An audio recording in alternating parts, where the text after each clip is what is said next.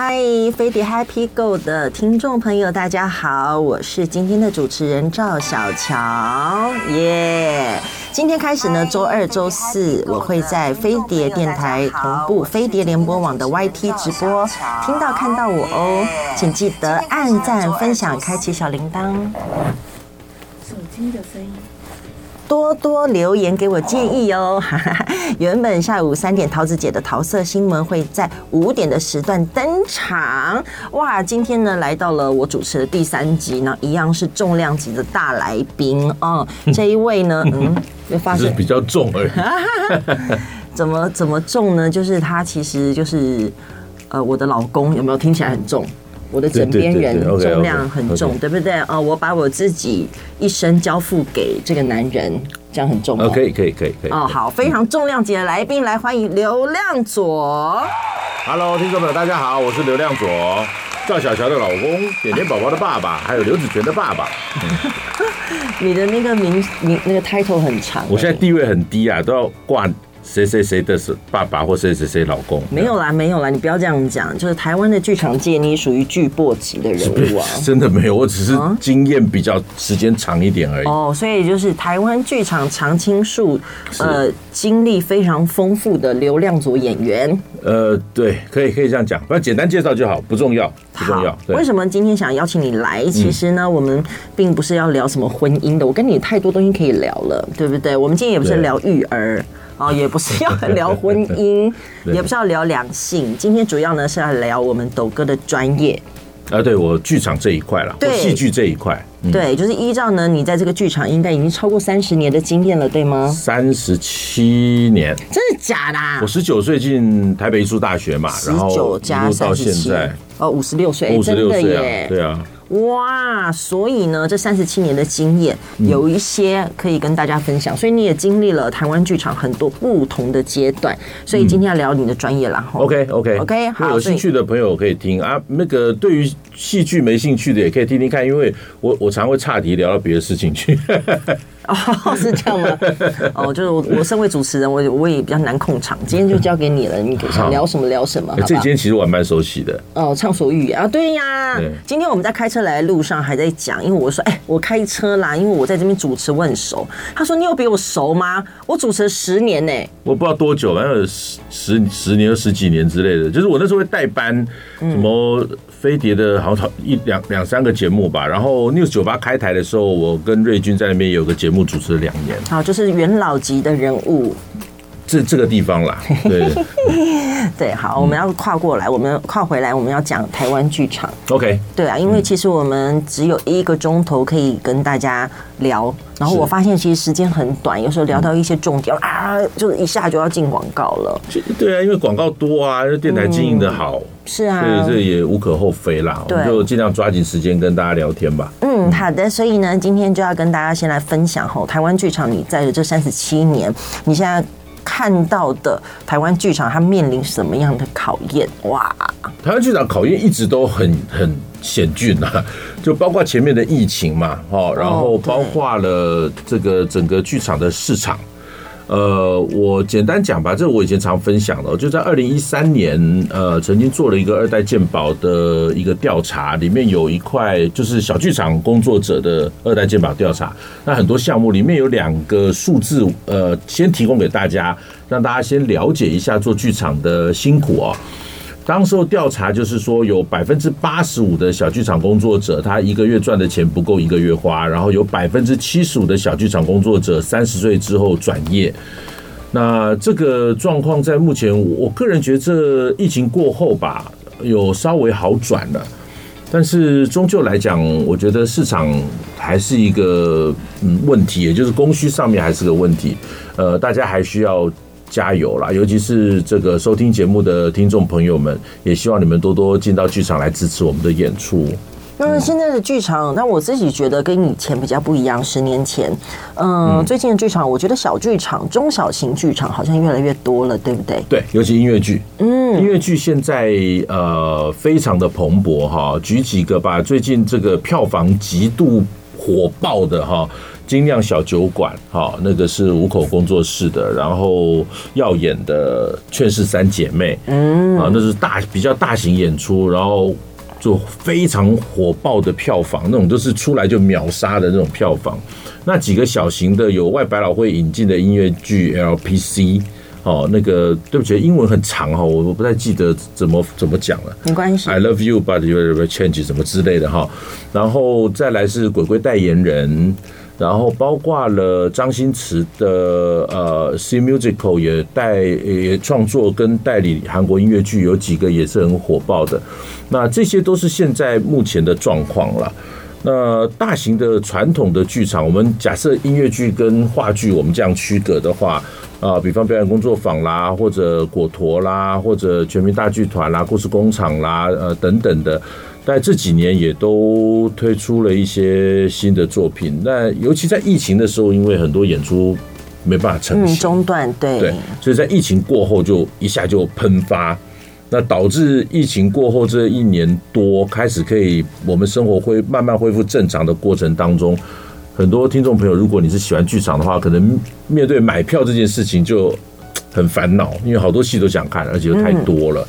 所以大概目前状况是这样，而且现在剧场演员非常忙，非常非常忙。嗯，但我觉得是好事啦，因为我觉得中小型剧场，尤其你刚刚讲到的音乐剧啊，我觉得带动了非常多年轻的观众进来剧场看戏，因为我觉得艺文呢，它是需要培养的。是好，那这个下个阶段我们会聊。那我们现在呢，讲到这个剧，还有看到我们后面的这个呃海报吧？对，就我 我呃算去年接演的果陀的新戏。对，这边的新戏呢，想要跟大家先来介绍。一下，因为我觉得很值得看哦，哈、嗯，来跟大家介绍一下。我们在 YT 的直播哈，那个已经有有这个朋友留言，他看过了《你和我和他的真相》。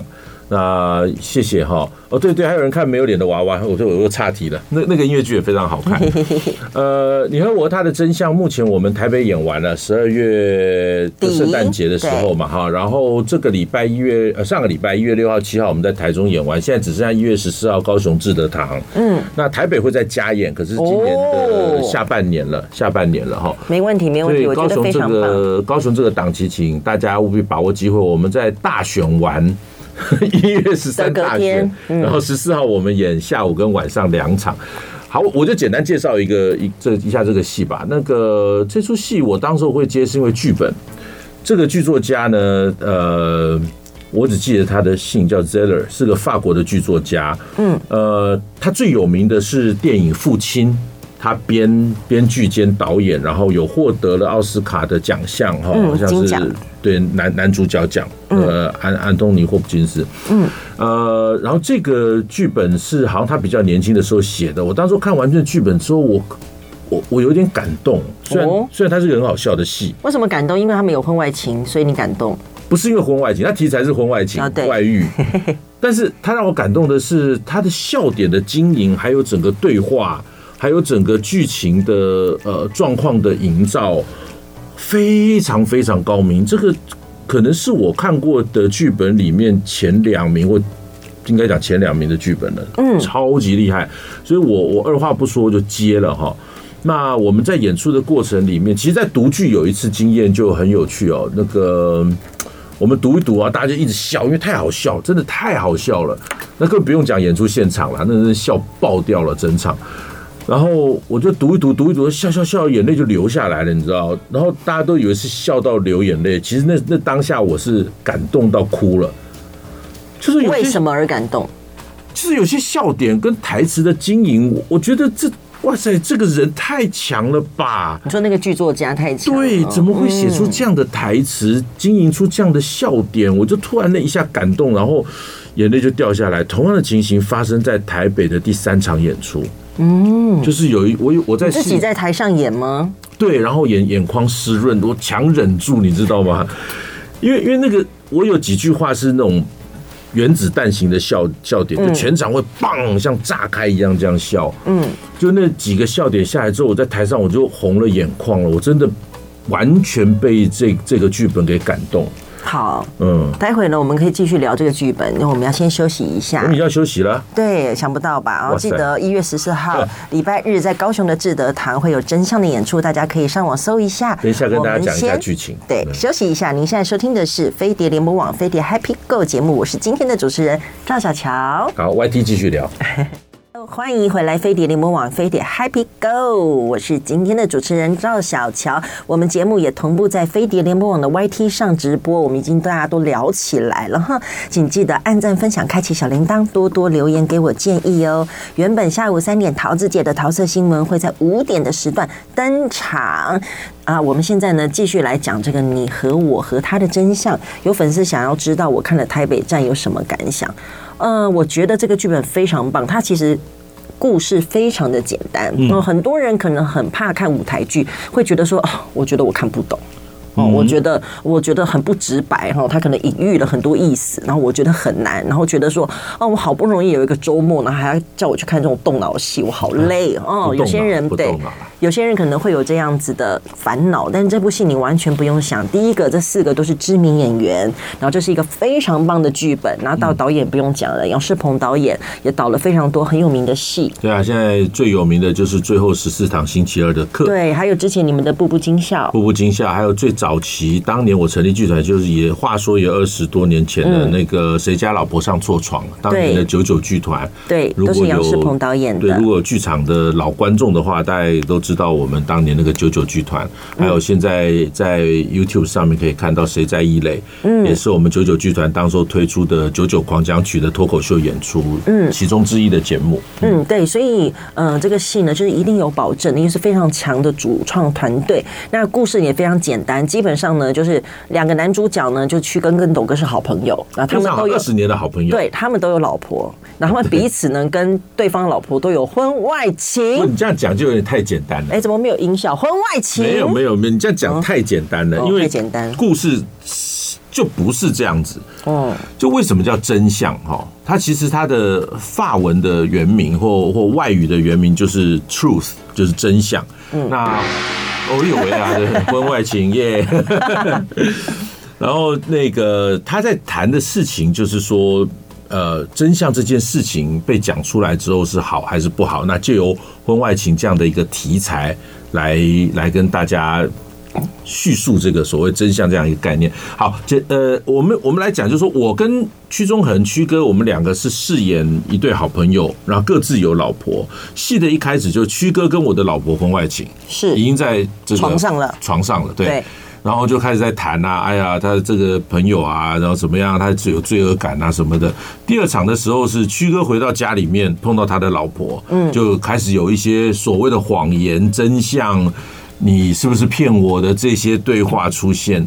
然后整个结构就是屈哥一个人贯穿贯穿全场七场戏，对，然后。的对赖雅妍，然后蔡灿德，对他的老婆，对他的外遇对象，还有对他的好朋友，就是这样子。但我觉得这个很棒，因为我自己在看，我觉得中间的笑点真的很好笑。可是你越笑，就会觉得越荒谬。对，而且有些人觉得很可怕。嗯，对，因为你在讲到的是，不管你是在感情或者是友情的背叛，但人生有时候就这样，你越笑，但你越觉得越荒谬，然后越觉得有点可悲。我不会讲哦，所以我觉得真的很棒。我觉得，嗯啊，怎么可以写出那么棒的剧本？这样，这就是我在讲的，就是当时候在看这剧本的时候啊，你你。我就是感动，然后就是膜拜。我我我真真的觉得那那个真是才华。我自己也写剧本啊，我甘拜下风。这个剧本我是直接被打败了。我觉得你觉得你一辈子写不出来？我不能讲一辈子，我后半辈子还有了。我怎么？哦、那你到目前为止你写不出来这种剧本？至少目前为止没有写出这种剧本嘛？嗯、那那那以我我看来，我觉得不多人能写出这样的剧本。所以呃，我们在现场演出的时候啊，那个观众一开始还在观望。然后觉得很有趣，然后到第二场之后开始笑声会慢慢加大，然后到第三场、第四场的时候，那简直就是开始原子弹级的笑声就出来了。然后到下半场，我们有中场休息嘛，五六七场，那尤其是五六场哈，那个那个笑声就就一直炸，嘣啊嘣啊嘣啊，大家笑翻掉了。然后到最后一场的时候。这个编剧又在最尾巴的地方把它回归到某一个情感点，可是这个回归点就有一点黑色。嗯，就到底夫妻两个在经历过这一些谎言跟真相的过程当中，他们互相坦诚了之后，未来的生活会是幸福的吗？对，而且他们的坦诚是真的坦诚吗？全部都是真相吗？对，还是只？依然有谎言存在呢，是的，嗯，所以大家一定要去支持哈。一月十四号，然后很希望下半年的加演赶快赶快落实起来。会了会了，有在排档期，而且好像应该是排好了，就等宣布吧。嘿，好的，那接下来呢，就是要讲到刚刚是你演员的部分，对不对？好，那接下来呢，其实斗哥还有做很多别的事情，当然都是跟这个剧团跟剧场是有关的。那我现在基本上就是台北洋科技大学的演艺系的系主任嘛，这就跟演艺戏剧相关了嘛。然后在就是七年前，对，二零一六一七年左右，我开始做了一个叫筋斗云创剧本创投平台。那这个大家可能会听不太懂，你你成立这个剧本创投平台，就听起来就中文每个字都懂，但不太懂它做什么，要不要跟大家分享一下？好，嗯。我在一五年，二零一五年的时候啊，我开始觉得应该要帮台湾这个喜欢戏剧的人，呃，做一些事情。所以在一五、二零一五跟二零一六，我各带了一出音乐剧，小型的音乐剧到上海去演出。那那时候钱都是我自己找的哦，哦，就是我去找到一些赞助，然后把戏带出去。我很希望他们能够像，比方那时候我在演的《宝岛一村》啊，或者《最后十四堂星期二的课》一样，有大陆的演出商是喜欢的，然后用版权合作的方式，让这个戏能够在台湾之外，在大陆的很多地方也可以巡演。那这样子剧团就会有一些收入嘛，就不会一个戏只演了三场、四场，哦，五场、六场就收起来，就没有办法再重见天日。所以就做了这样的事情，可是后来发现整个大陆的市场对于台湾的音乐剧或舞台剧的喜好有改变了，那他们并没有像以前那么全然的接受这样的题材跟风格。那我就在想，还有什么方法能够帮助台湾这些对于戏剧有热情的年轻人？那当时候啊，一五年开始，其实。应该讲全世界吧。那我主要在台湾跟大陆这边会发现很多人在找 IP，也就是他们在找一些可以在市场上为公司赚钱的东西。那以戏剧来讲，其实就是剧本。所以我在那时候就呃跟大陆的朋友就在讨论说，我们怎么样在两岸做一个剧本的呃创投的平台。为什么叫创投？也就是我们找我们。讨论去找一些有需要剧本的单位，然后一起在这个平台，我们从五百字，哦，这最重要的是，我们投稿只需要五百字，然后由这些单位来选出三十个五百字故事，进到第二阶段孵化成大纲，再从三十个大纲选出十个大纲，在第三阶段孵化成剧本。所以我们从一七年做到现在第七届了，我们孵化出大概哇。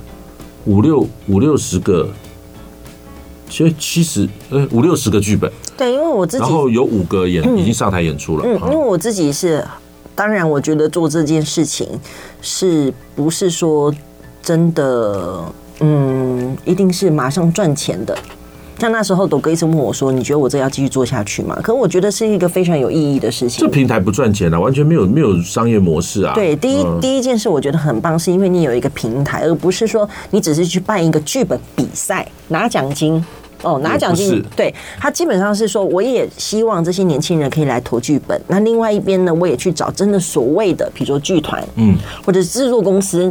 对啊，哦，或者是电影的，不管是电视、电影的等等，那所以一边有买一边有卖嘛，所以你写的这些剧本是真的可以成型，真的可以上台，或者真的可以变成一个剧的。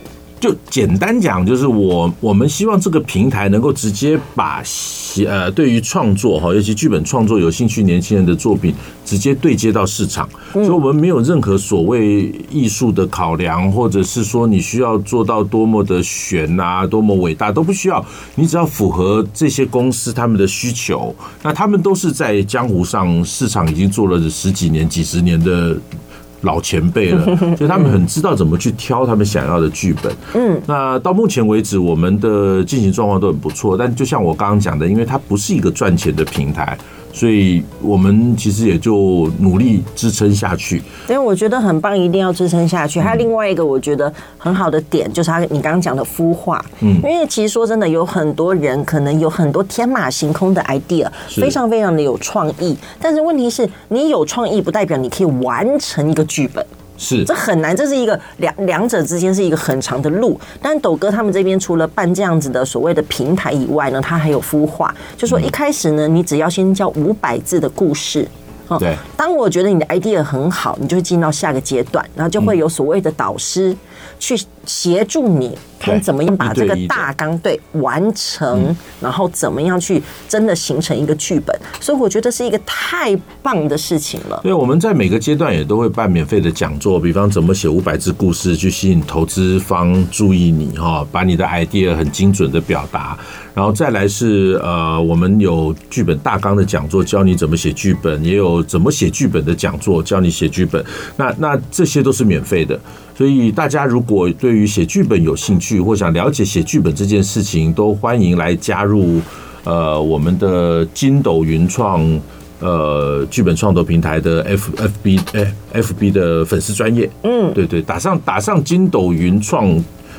应该就会找到了。对啦，就是那个孙悟空的筋斗云。对对对，大家就可以搜寻看看。那如果呢，在呃你们在听的听众啊，或是现在在这个聊天室的观众朋友，如果你们有任何故事，或者是你只是你做了一个梦，对不对啊？我觉得很多人脑中可能有很多不一样的故事，也欢迎啊，可以来参加。今年的开始了吗？已经快结束了，我们现在在第三阶段了。我们每一年开始时间是大概六月了，会开始宣传。所以现在大家开始组织故事还来得及。就每 我觉得这是每一天的事情。如果喜欢创作的人，那每一天脑袋都会有一些想法、创意、点子，那你就慢慢的累积嘛。那因为现在那个 AI 很强，ChatGPT 所以我们就就有限制。以前没有限制投稿的五百字故事投稿的量，现在我们就限制每个人五件。哦，不然他就随便就跟 Chat Chat GPT 讲一个，然后每个人就拿个一百件来写。那个那个很不 OK。但但 Chat GPT AI 这个事情发展，我觉得是是已经阻挡不了了。那我们必须跟它和平共存嘛。只是说我们的平台人力有限，资源有限。如果大家要这样子一直是就是用 Chat GPT 产生这些东西的话，我们根本不可能消化的完啦。嗯嗯。哎，那我想问呢，就是说如果有心想要投入，比如说刚刚那个年轻人，他脑中有故事的哦，对不对。可以来参加这个剧本创投平台。那如果有些人呢，觉得说哦，好像听你们讲，觉得舞台剧跟音乐剧还不错。那如果我想要开始这一条路，那我应该怎么做？你说写剧本吗？不管是写剧本，或者是想进这一圈的，或者是我想要去欣赏一个剧的，都可以。没有。喜欢戏剧这件事情不一定要成为你的工作或职业，嗯，好，那但是很多人会因为喜欢戏剧，他希望就是能变成他的工作。或者变成他的职业，那这件事情分两个方向吧。一个就是说，如果你还是高中生，就还没念大学的话，我觉得你可以开始瞄准一些相关的科系。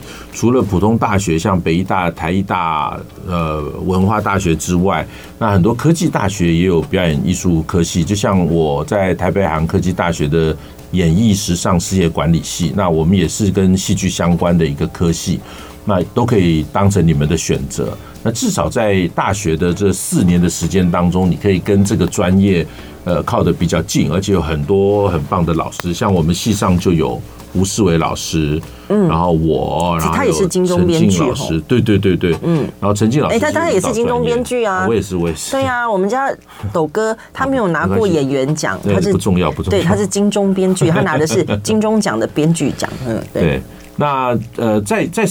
我一直在讲，就是说，如果你们想从事戏剧工作，或想跟戏剧靠近一点的话，那呃，大学之前的年轻朋友们可以考虑去念相关的科系。那如果是你已经在念大学，或者大学已经毕业的话，呃，我建议上来，你们可以去上一些呃剧团啊，或者外面一些表演老师教的这个表演课啊，好相关戏剧的课程，然后让。自己多跟这些戏剧相关的人接触，但重点是不要把就就这样子把这件事当成要不当成工作了。就是你我的意思说，你还是要把自己生活顾好。好，你的意思是，现在如果我在台湾剧场，我赚不到钱，是不是这样说？没有，你要你要找到这个机会，它会有一段时间。哦，那至于找不找得到，又是一个问号。嗯，所以建议上就是把它当成兴趣，然后慢慢的去接触。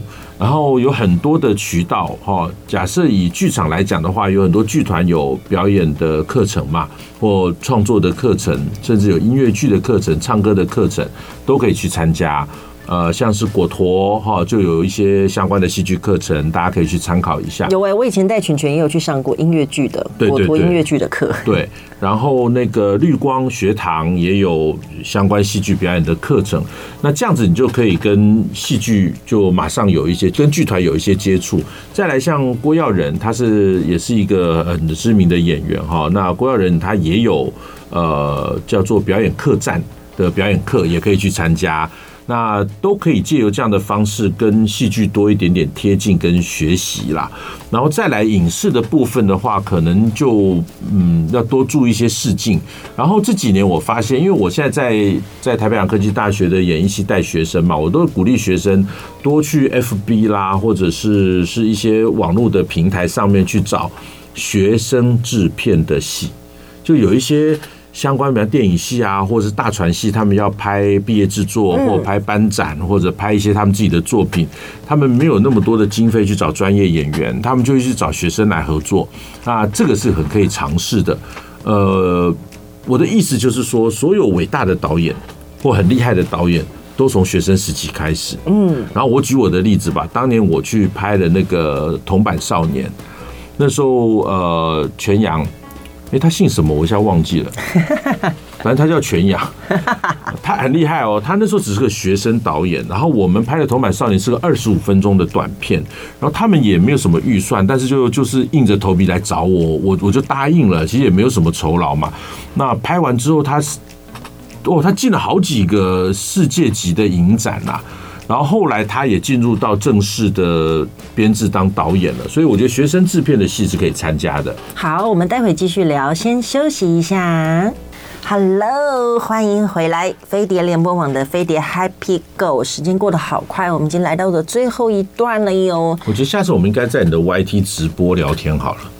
哎呀，那再说吧。对，我们今天先把，因为大家听众转过来，他们就想要听一些，呃，听到兴头上，然后差个题而已，我只是差个题讲一下而已。可以啊，不要太认真跟我聊这件事情。会，我是一个很容易认真的人，你忘了吗？完全不需要，完全不需要。大家可能会比较喜欢看我们斗嘴吧，是不是？嗯。好，我们再来聊聊点专业的。对啊，刚刚在 YT 上面就有有人在提到啊，说兴趣比较容易持之以恒，当成工作就会有压力，这就是我我要讲的啦。但是我跟你讲，真的很难，因为你即使你爱这件事情，但是如果你要靠它生活，然后呢，它是你的工作，就一定会有压力。呃，更可怕的是演戏的压力跟一般的工作压力不一样，因为它是摆 case 在接，你不是能够常常接到，甚至你在初期的时候根本没有人要找你演戏。嗯，就像我常生活就会出问题。就像我常常讲的，就是我觉得演艺的工作就是一个没有明天的工作，因为你不知道明天怎么样。嗯，所以所以经营就是你该怎么去经营自己的兴趣。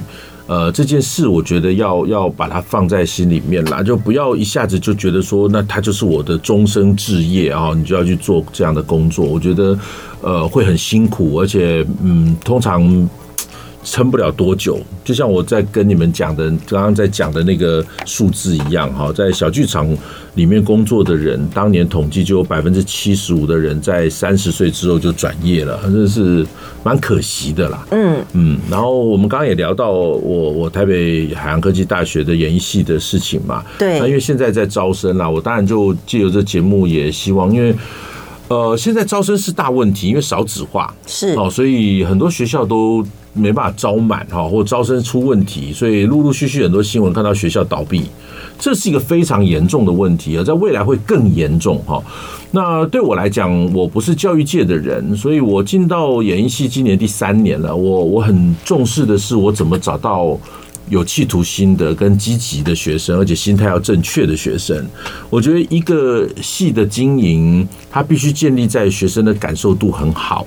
好，所以如果听众朋友，比方你是家长，刚好家里面有这个小朋友要考大学，他也对戏剧有兴趣，或者你是准备要考大学，然后是相关科系，或者你是对呃表演啊、唱歌、舞蹈有兴趣的话，我觉得可以考虑一下我们台北洋科技大学的演艺时尚事业管理系啦。嗯，就我自己就先。做个小广告跟大家说一下，那我们是独招的，所以是需要面对面的来参加考试，会有面试。那有任何问题，你们可以在呃 IG 好或者 FB 打上我的名字刘亮佐就可以找到我。我是一个在网络上很公开的人，无所遁形。对，就是你们都找得到我，然后都可以私讯我问问题。这个很多家长其实都会私讯我啦。嗯，那在这边想要跟大家分享一下，因为你身为就是演艺系的系主任，嗯，然后加上我们的儿子全全，嗯，现在他其实也在这一圈，对，他也他也在我们系上，现在三年级，对，他现在是学长级的人物了啊。然后他现在呃，最近他真的有点忙，因为他现在投入到另外一个影视的作品，所以也请蛮大的戏哦，请大家也也蛮难的这个角色，嗯，那所以很希望大家敬请期待。好，那对于这样子你来看，对于下一代跑。包括你看这些学生哦，你一边在看这个剧场，或者是其实影视，你也都没有断过等等。然后你回头再看这些所谓的下一代，嗯，哦，你有什么样的观察？呃，我觉得认真是必要的，就是他们第一个要需要有一个很很正确的价值观来面对演艺的工作，就是我讲的演艺就包括了戏剧、唱歌跟舞蹈等等的哈，嗯。然后再来是你必须要把握机会去培养自己的能力，那这个能力到最后就会变成你出学校之后的竞争力。所以我一直跟学生讲，后包括我在很多学校演讲，我我的题目就是好玩、兴趣、热情到专业。就很多事情，我们觉得啊，演戏好好玩哦。然后好玩久了，你就变成你的兴趣了，或者你你玩玩这个电动玩具，一开始觉得好好玩哦，然后玩出兴趣了，兴趣再往下走，就会开始有热情。有热情概念是什么？就是再辛苦你也不觉得辛苦，就是你甘之如饴呀。哦，假扣动罪假报，就是会觉得这这些辛苦对我来讲是快乐的辛苦症。哦，那有了热情之后，才可能产生专业的竞争力。那这个是我一直跟学生讲，那我在系上也很努力的把业界一些资源对接到系上来，因为当学生有了正确的心态，有了很好的能力之后，其实最缺的就是机会，所以我邀了几个剧组也到戏上直接做试镜，然后也会把一些好的学生推荐到外面去参加一些演出。我觉得我当系主任带比较大的优势。跟特特特点吧，就是我跟业界目前还是很直通的，毕竟我人都还在业界里面，所以我能够很快速的把呃市场或这些业界的一些资讯带到学校给学生，然后也能很快的让学生跟业界有对接的机会。嗯，我觉得很棒。然后每次他每次在看那些学生。他都很到我们来的路上，他都还在跟一个音乐剧的导演联络中。对，我要推荐学生去演出嘛。对呀。然后也那导演说他也可以到学校来来做 audition 做甄选啊。那我到时候会再跟他安排时间。所以呃，对了，如果大家呃你还你是准备要考大学的的小朋友的话哈，年轻人的话，呃，我觉得可以多去看一下几个学校。那因为我现在人在。台北洋科技大学演艺系嘛，所以呃，我们学校你可以先上网呃了解一下，或者是私讯我，我也可以给你一些资料。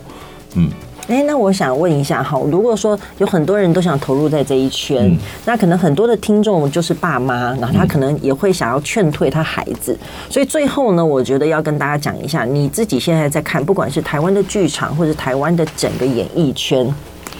家长都会觉得啦，念戏剧就是赚钱是问题嘛，那这个小孩有明星梦是问题嘛，就说这些东西都很不切实际哈。可是我要讲的是，我以前也是这样想，说实在话哈，我也是这样想。